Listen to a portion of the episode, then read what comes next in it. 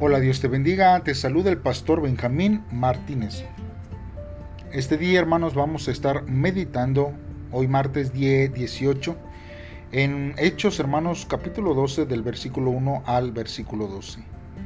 Como título, hermanos, este devocional lleva la oración sin cesar.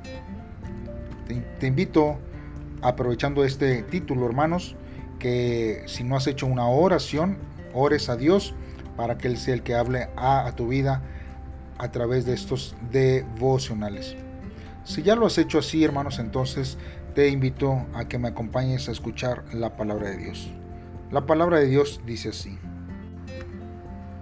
Por esa misma época, el rey Herodes empezó a perseguir a algunos de la iglesia. Ordenó que mataran a espada a Santiago, el hermano de Juan al ver que esto les había gustado a los judíos, Herodes decidió arrestar también a Pedro. Esto pasó durante la fiesta de los panes sin levadura. Después de arrestarlo, lo metió en la cárcel custodiado por 16 soldados. Herodes quería esperar hasta después de la Pascua y luego iba a traerlo ante el pueblo para hacerle un juicio.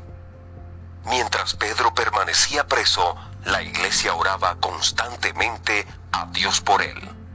Pedro estaba atado con dos cadenas y dormía en medio de dos soldados. Había más soldados cuidando la puerta de la cárcel. Era de noche y Herodes había planeado llevar a Pedro ante el pueblo al día siguiente. De pronto apareció un ángel del Señor una luz brilló en la celda. El ángel tocó a Pedro en el costado, lo despertó y le dijo, Levántate rápido. Entonces las cadenas se cayeron de las manos de Pedro. Luego el ángel le dijo, Vístete y ponte las sandalias. Pedro lo hizo y entonces el ángel le dijo, Ponte la capa y sígueme. El ángel salió y Pedro fue tras él, sin saber si eso estaba pasando en realidad o si era una visión. Pedro y el ángel pasaron la primera guardia, luego la segunda, y llegaron a la puerta de acero que los separaba de la ciudad. La puerta se abrió sola. Pedro y el ángel salieron. Caminaron más o menos una cuadra y de repente el ángel desapareció. Pedro entendió lo que había pasado y pensó, Ahora sé que el Señor me envió de verdad a su ángel. Él me salvó de Herodes.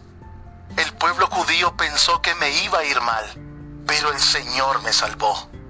Cuando Pedro se dio cuenta de esas cosas, se fue a casa de María, la mamá de Juan, al que también llamaban Marcos. Muchos estaban reunidos allí orando.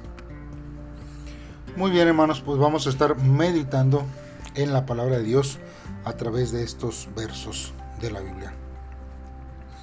Eh, siempre hermanos va a haber crisis dentro de la vida del cristianismo. Hay crisis hermanos que son puestas hermanos como pruebas para el pueblo. Otras crisis eh, hermanos son generales eh, en, el, en el mundo. Y aquí hermanos es una crisis hermanos que comienza a azotar a los apóstoles. Ahora, imagínese usted, si esta crisis, hermanos, estuvo azotando a los apóstoles, ¿quiénes somos nosotros para no padecer una crisis o pensar que nosotros no podemos pasar una crisis? Bien, hermanos, cuando nos dirigimos a estos versos vemos que el rey Herodes de este pasaje bíblico, hermanos, corresponde a Agripa I, hermanos. Este es nieto de Herodes el Grande. Y este, hermanos, persigue a los cristianos con el fin de ganar el favor de los judíos. Después de dar muerte a Jacobo, el hermano de Juan, se propone hacer lo mismo con Pedro.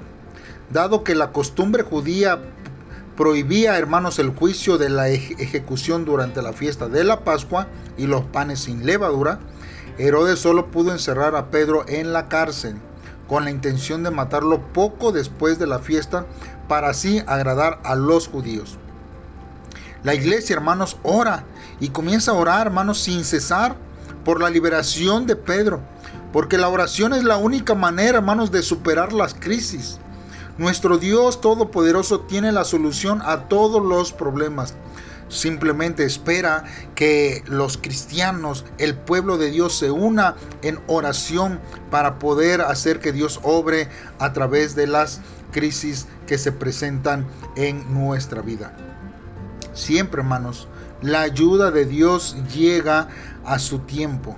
Siempre Dios provee, hermanos, y da la salida de las circunstancias. Y aquí, hermanos, vemos que la ayuda de Dios llegó una noche antes, hermanos, que se programara la, e, la ejecución de Pedro. No fue al día siguiente, no fue inmediatamente, sino que fue, hermanos, un día antes que el apóstol Pedro fuese programado para su ejecución. El apóstol estaba encarcelado entre los dos soldados y no hay manera de que pueda escapar. Sin embargo, hermanos, se quedó dormido con su corazón tranquilo y con una fe inquebrantable. Dios envía un ángel, hermanos, para ayudar a escapar a, a, Pedro. Las cadenas se le caen de las manos. Pedro sigue al ángel y logra escapar.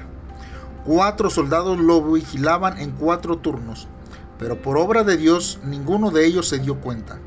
Solo después de la partida del ángel, Pedro vuelve a sus sentidos y entiende que Dios ha enviado un ángel. Los hermanos estaban reunidos orando en casa de María, la madre de Marcos Juan. Dios contestó la oración de los santos y rescató, hermanos, milagrosamente a Pedro en una obra que nosotros vemos que es sobrenatural. Como Dios, hermanos, obra de modos sobrenaturales y esto es lo que nosotros tenemos que estar entendidos de, de lo que Dios hace. Un niño, hermanos, de primaria tuvo que renunciar a su sueño de jugar, hermanos, el fútbol. Eh, esto, hermanos, por la difícil situación en su familia. Pero un día su maestro de educación física supo sobre esto y organizó un encuentro con un reconocido futbolista. Luego le insistió a su alumno que fuera a practicar solo durante una hora. Al llegar el niño no podía creer lo que estaba viendo. Resulta, hermanos, que estaba su jugador favorito. Así, después de entrenar con el futbolista que más respetaba, decidió seguir jugando. Muchas veces, hermanos, la psicología llama a este tipo de cambios drásticos empoderamiento. Y es cuando un individuo débil se va fortaleciendo cuando, cuando ve cada día más, hermanos, la fortaleza que, que, que tiene por una relación. Si bien, hermanos, la situación económica del niño no había mejorado, él mismo había cambiado y era capaz de hallar el valor para seguir adelante. Es decir, que se había fortalecido. De este modo, un cristiano es aquel que experimenta una trascendencia en su vida a través del Espíritu Santo. Incomparable, hermanos, a lo que puede transmitir un famoso futbolista. El poder del Espíritu Santo, hermanos, abunda aún más en quienes oran. Dios es tan omnipotente que el hombre, un ser con talentos y habilidades limitadas, no puede imaginar. Así nos transformamos en una nueva persona, totalmente diferente a la de antes, cuando oramos invitando al Dios de poder a nuestra vida y que Él sea el que obre y gobierne cada uno de nuestros pasos. Te invito a que me acompañes a hacer una oración. Pero antes, hermanos, meditar por lo menos en dos reflexiones que podemos tener en este día. Primero, ¿por qué nosotros debemos confiar y orar solo en Dios durante una crisis?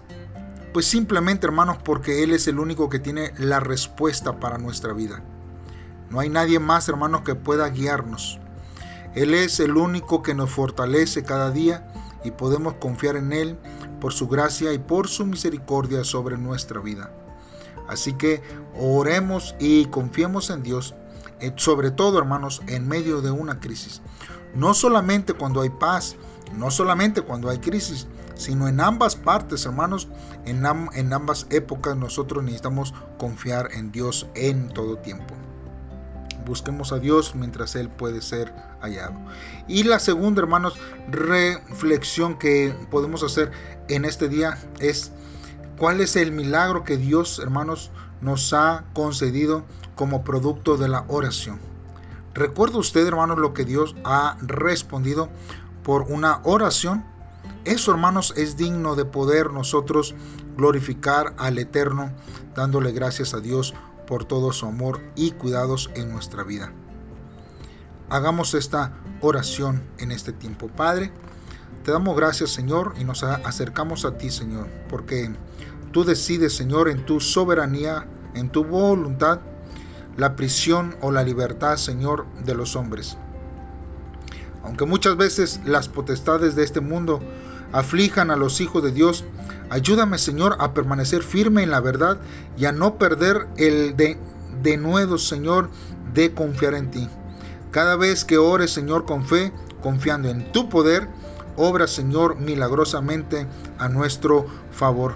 Porque yo sé que tú oyes nuestras oraciones y tú tienes, Señor, toda tu eh, amor y tus ojos hacia nosotros. Gracias, Dios, porque tú nos llevas con amor y cuidados. En el nombre de Cristo Jesús te lo pedimos Dios. Amén. Muy bien hermano, Dios te bendiga y nos vemos mañana en un devocional más. Bendiciones.